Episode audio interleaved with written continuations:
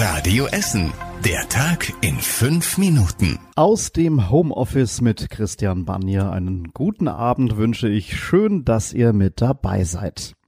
Oberbürgermeister Thomas Kufen fordert eine landesweit einheitliche Mundschutzregelung, auch hier bei uns in NRW. Wenn einzelne Städte vorpreschen, verunsichere das die Menschen. Bis zum Schulstart am Donnerstag brauche man aber Klarheit. Ein Mund-Nasenschutz mache immer dann Sinn, wenn Abstandsregeln nicht eingehalten werden können, sagt unser Oberbürgermeister. Die Ruhrbahn, die ruft zum Beispiel dazu auf, in ihren Fahrzeugen einen Mundschutz zu tragen. Außerdem ist es der Stadt Essen wichtig, dass Mitarbeiter in Pflegeberufen grundsätzlich einen Mundschutz tragen. Pflegedienste, die nicht mehr genug Schutzmasken haben, die können welche bei der Essener Feuerwehr bekommen. In der Uniklinik in Holsterhausen ist ein französischer Corona-Patient gestorben. Es handelt sich um einen 76-jährigen Mann, der an schweren Vorerkrankungen litt.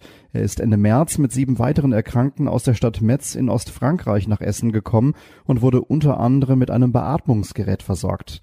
Im Moment liegen noch fünf weitere französische Corona-Patienten in der Essener Uniklinik. Trotz der ersten Corona-Lockerungen, die ja seit gestern gelten, müssen wir Essener wohl weiterhin geduldig bleiben. Wir sind mitten in einer Pandemie, hat der Hygienebeauftragte der Essener Feuerwehr Jörg Spors heute Nachmittag im Radio Essen Interview gesagt. Niemand wisse, wie lange die Situation noch anhält. Bisher hätten die Essener sich aber gut an die Corona-Regeln gehalten, hat er in der Sendung vorhin gesagt. Ich hoffe, trotz dieser Lockerungsmaßnahmen, dass es jetzt auch so bleibt. Ne? Dass man nicht meint, hm, ich bin jetzt frei, ich kann tun und lassen, was ich will. Nein, das ist noch lange nicht so. Also bitte weiterhin Abstand halten, Hände waschen, an die Hygiene denken. Seit gestern haben viele Läden in Essen wieder geöffnet. Damit die Infektionszahlen nicht erneut nach oben schnellen, sollen wir trotzdem vorsichtig sein. Das ganze Interview mit dem Hygieneexperten findet ihr auf radioessen.de zum Nachhören. Nach der tödlichen Irrfahrt an einer Straßenbahnhaltestelle in Frohnhausen gibt es neue Erkenntnisse. Ende Februar ist eine alte Frau mit dem Auto an der Gervinusstraße in eine Menschengruppe gefahren. Zwölf Menschen wurden teilweise schwer verletzt, ein Mann ist später gestorben. Jetzt sagt die Polizei auf Radio Essen Nachfrage, die Frau hatte keine Medikamente, Alkohol oder Drogen im Blut. Das ist also nicht die Ursache für den Unfall. Aktuell warten die Ermittler auf ein Gutachten, das soll zeigen, ob die Frau zu schnell unterwegs war oder ob an dem Auto etwas kaputt gewesen ist. Sie hat selber bisher nichts zu dieser tödlichen Irrfahrt gesagt. Die Essener Feuerwehr hilft bei einem großen Waldbrand an der Grenze zu den Niederlanden. Durch die starke Trockenheit und den Wind hat sich das Feuer dort sehr schnell ausgebreitet. Größtes Problem für die Feuerwehr ist das Wasser. Dabei hilft die Essener Feuerwehr mit einem speziellen Pumpenfahrzeug. Zusammen mit anderen dieser Fahrzeuge pumpen die Essener mehrere tausend Liter Wasser pro Minute über eine kilometerlange Strecke. Auch bei uns in Essen haben zuletzt immer wieder Büsche und Gras gebrannt. Im Moment genügt da wirklich ein Funke, um einen Brand auszulösen, sagt die Feuerwehr. Die Essener Jugendhäuser arbeiten trotz Corona weiter. Die Kinder und Jugendlichen dürfen zwar nicht kommen, aber die Sozialarbeiter chatten zum Beispiel mit ihnen.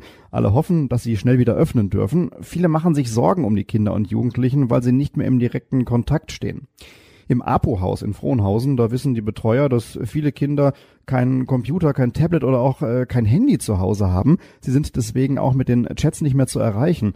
Wegen des Kontaktverbotes sind auch kaum noch jüngere Kinder draußen unterwegs, haben die Mitarbeiter vom Bürgerhaus Oststadt beobachtet. Und noch was richtig Schönes zum Schluss. Essen hat wieder einen Handball-Erstligisten. Der TUSIM steigt ins Handball-Oberhaus auf. Die aktuelle Saison in der zweiten Liga wird wegen der Corona-Krise abgebrochen und die momentane Tabelle als Schlussergebnis genommen. Und da steht der TUSIM auf einem Aufstiegsplatz. Trotz der Umstände für den Aufstieg freut sich TUSIM-Chef Nils Elwanger sehr. Ja, und nicht nur er. Wir hatten jetzt gerade eine, eine Telco.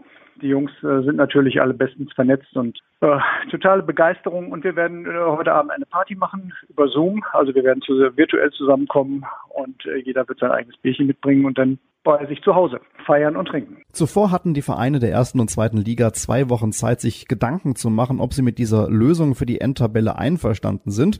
Heute hat die Mehrheit der Vereine diesem zugestimmt und damit auch dem Aufstieg des TUSEM. Eigentlich wären noch zehn Partien zu spielen gewesen. Und das war überregional wichtig. Nordrhein-Westfalen weitet den Rettungsschirm gegen die wirtschaftlichen Folgen der Corona-Pandemie aus. Das Land stellt weitere 10 Milliarden Euro, unter anderem für Flughäfen, Häfen und Krankenhäuser bereit.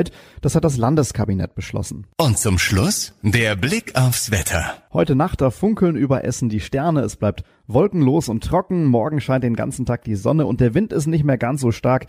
Die Höchstwerte liegen morgen bei 22 Grad. Und das war es für heute hier aus dem Homeoffice. Wir hören uns morgen wieder. Euch einen schönen Abend. Das war der Tag in fünf Minuten. Diesen und alle weiteren Radio Essen Podcasts findet ihr auf radioessen.de und überall da, wo es Podcasts gibt.